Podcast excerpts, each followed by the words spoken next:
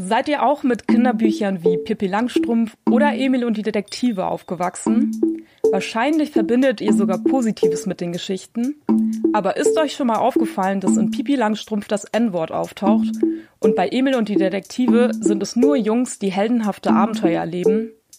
Wie sieht's eigentlich um Vielfalt im Lesestoff für Kinder aus? Darum geht's heute.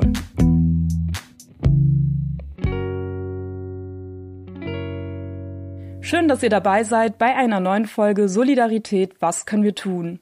Mein Name ist Neil Idil Chakmak und unsere Gästinnen sind heute Sarah und Annika Heine, die gerade dabei sind, ihr eigenes Kindermagazin zu gründen. Es heißt Kinderstark und soll vor allem Vielfalt abbilden. Hallo ihr zwei, schön, dass ihr dabei seid. Hallo, vielen Dank.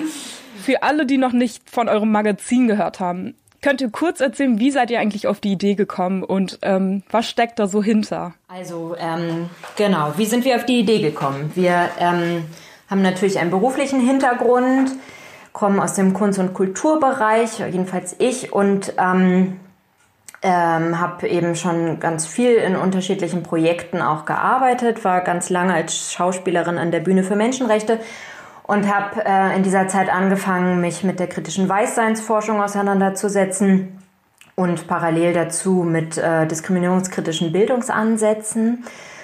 Ähm, genau, und ich habe dann ähm, 2016 mich dann zuletzt auch auf Vorstandsebene in einer Kita sehr engagiert, hier in Berlin, eine Kita, die neu gegründet wurde für Kinder der afrikanischen Diaspora und ähm, habe in dieser Zeit auch immer wieder, bin sehr tief in diese Thematik eingestiegen, kritische Weißseinsforschung und äh, diskriminierungskritische Bildungsansätze.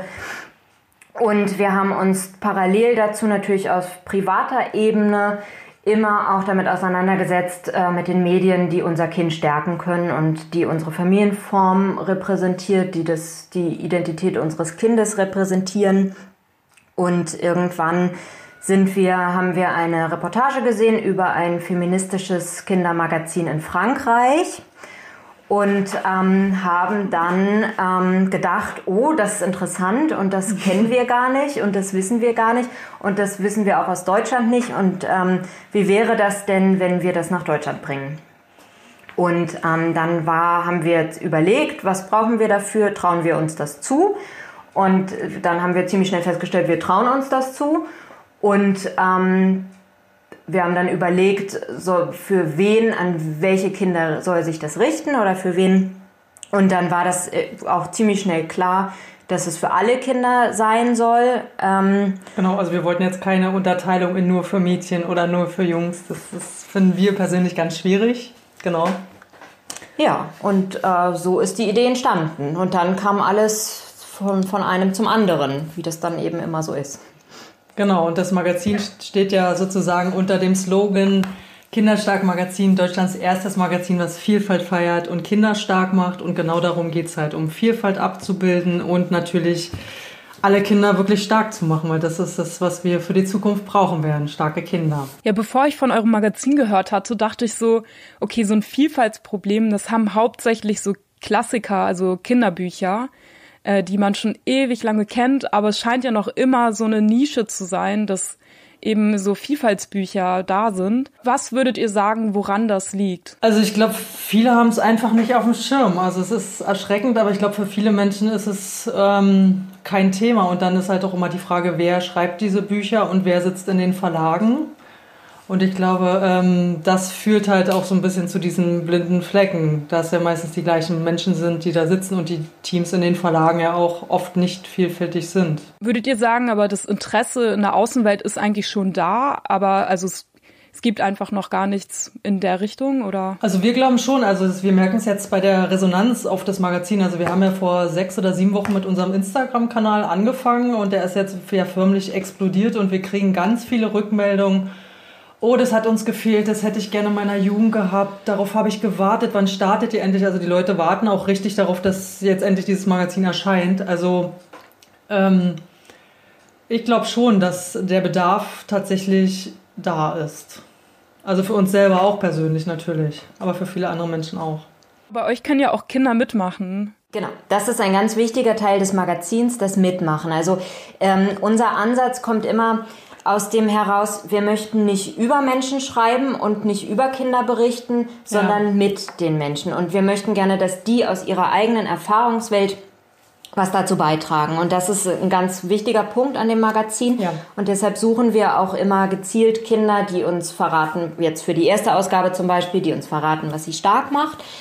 Ähm, und das wird sich auch durch die weiteren Ausgaben so ziehen zum jeweiligen Thema, ähm, Heftthema werden wir Kinder suchen. Wir suchen auch immer Kinder, die Bücher vorstellen. Ähm, und ähm, genau, Kinder, die eben aus ihren eigenen, eigenen Erfahrungswelten und eigenen ja. äh, Lebenswelten etwas berichten, ihre Familie vorstellen und, und, und. Also das ist ähm, ziemlich breit gefächert. Genau, weil wir halt auch die Erfahrung gemacht haben, Kinder sind natürlich an anderen Kindern interessiert. Ne? Also das, ist, das merken wir bei unserem Kind auch. Das interessiert halt natürlich, wie leben andere Kinder, was machen sie so oder welche Lösungsansätze haben sie auch. Ne? Weil also Kinder sind ja auch ExpertInnen. Also sie wissen ja so, so viel und werden oft nicht wahr oder ernst genommen und irgendwie, das ist halt total schade. Genau, und das wollen wir halt mit einbinden. Ähm, Nochmal zurück zu dem Vielfaltsproblem bei Kinderbüchern und Magazinen. Ähm, also bei Klassikern ähm, habe ich schon oft erfahren, dass äh, so auch einige Eltern dafür sind, dass die umgeschrieben werden sollen. Ähm, wie seht ihr das? Also kann das was ändern und habt ihr auch weitere Ideen, was man so tun könnte, damit es sich ändert? Ja, also wenn dieses Buch bestehen soll, weil es so toll gefunden wird, äh also meiner Meinung nach wäre so eine Änderung dann wirklich also dringend nötig, weil also Sprache schafft einfach auch Wahrnehmung. Also es ist irgendwie, wie, wenn man das immer wieder reproduziert, dann bleibt es halt im Kopf. Also ich habe zum Beispiel meine Masterarbeit auch über das Jungen- und Mädchenbild in der Bravo Girl geschrieben und da werden Sachen reproduziert, das ist gruselig. Das ist ein irgendwie Mann-Frau-Bild aus den 50er Jahren und das kommt dann halt immer und immer und immer wieder und so kommen wir halt auch nicht weiter. Also deshalb auf jeden Fall umschreiben. Also was uns auch auffällt, dass ähm, ganz viel einfach oder in den wenigsten Medien tatsächlich gegendert wird. Das ist auch sowas, was halt viele Menschen einfach nicht sichtbar macht in der Sprache. Genau, und hast du noch andere Ideen? Genau, zu dem Umschreiben, äh, da geht es ja immer um bestimmte Bücher, ähm, zum Beispiel eben die Pippi Langstrumpf und ähm, ich denke nicht, dass es damit getan ist, einzelne Worte zu ersetzen, sondern ähm, man, es wäre schon gut, diesen ganzen Kontext einmal anzuschauen, um was geht es eigentlich in dieser Szenerie wirklich. Ja. Oh, das wäre, würde mir jetzt als Beispiel einfallen und da ist es natürlich schwierig.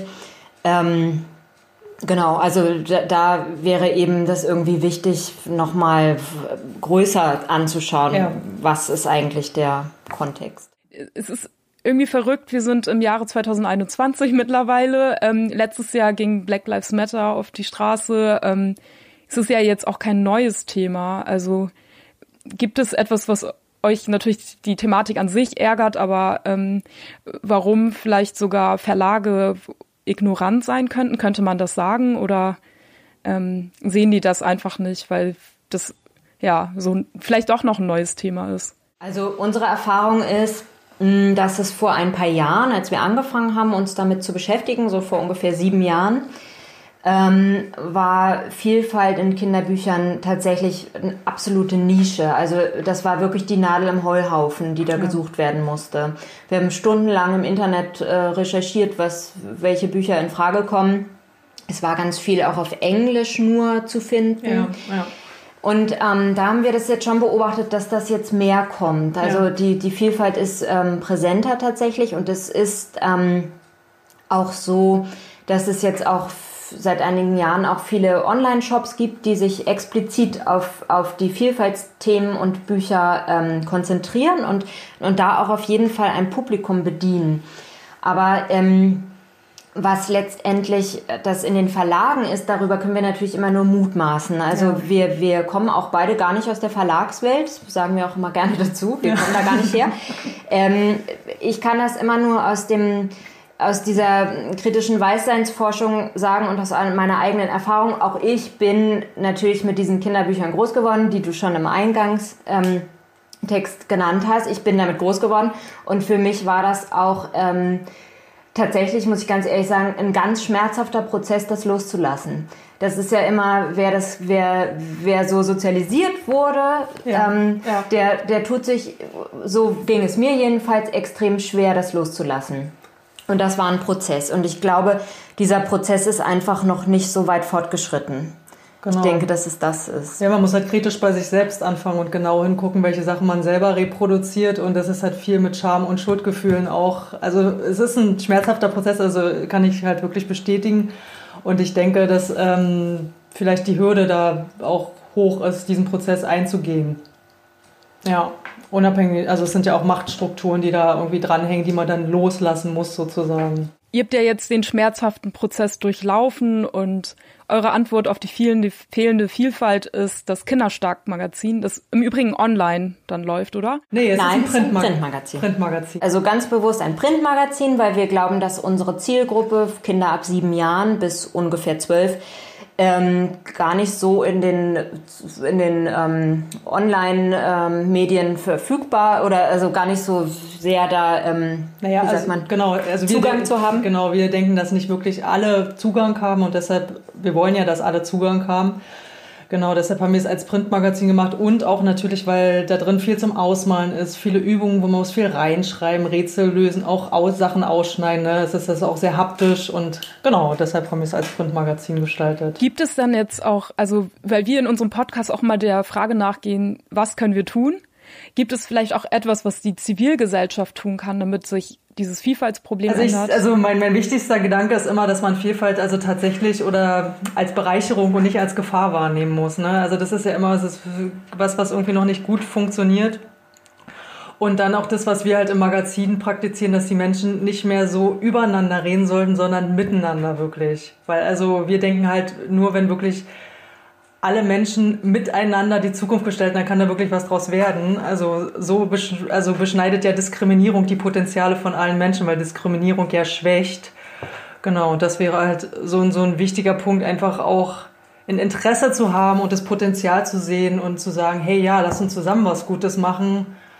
Genau. Mir fällt auch gerade noch zu den Verlagen ein, also eine, eine gute Möglichkeit, um ähm, wirklich auch sicher zu gehen, ähm, dass die Vielfalt so ankommt, wie sie auch gemeint ist, in einer guten, ja. ähm, ist es eben auch, ähm, haben wir auch eine gute Erfahrung damit gemacht, das äh, nochmal prüfen zu lassen. Ja. Also ähm, Sensitive Reading ist ein Stichwort. Es gibt also Menschen, die ähm, durchaus ähm, so ein Produkt, ein, ein Buch oder einen Text nochmal anschauen können und auf bestimmte Kriterien hin überprüfen können, die auch Bildsprache überprüfen können, also auch Cover bei Büchern zum Beispiel, ob das wirklich ähm, Vielfalt abbildet oder eben ähm, doch wieder eine bestimmte marginalisierte Gruppe auch wieder diskriminiert. Also da haben wir auch gute Erfahrungen mitgemacht. Also auch das Kinderstark-Magazin wird ähm, äh, noch einmal gegengelesen werden. Ähm, genau.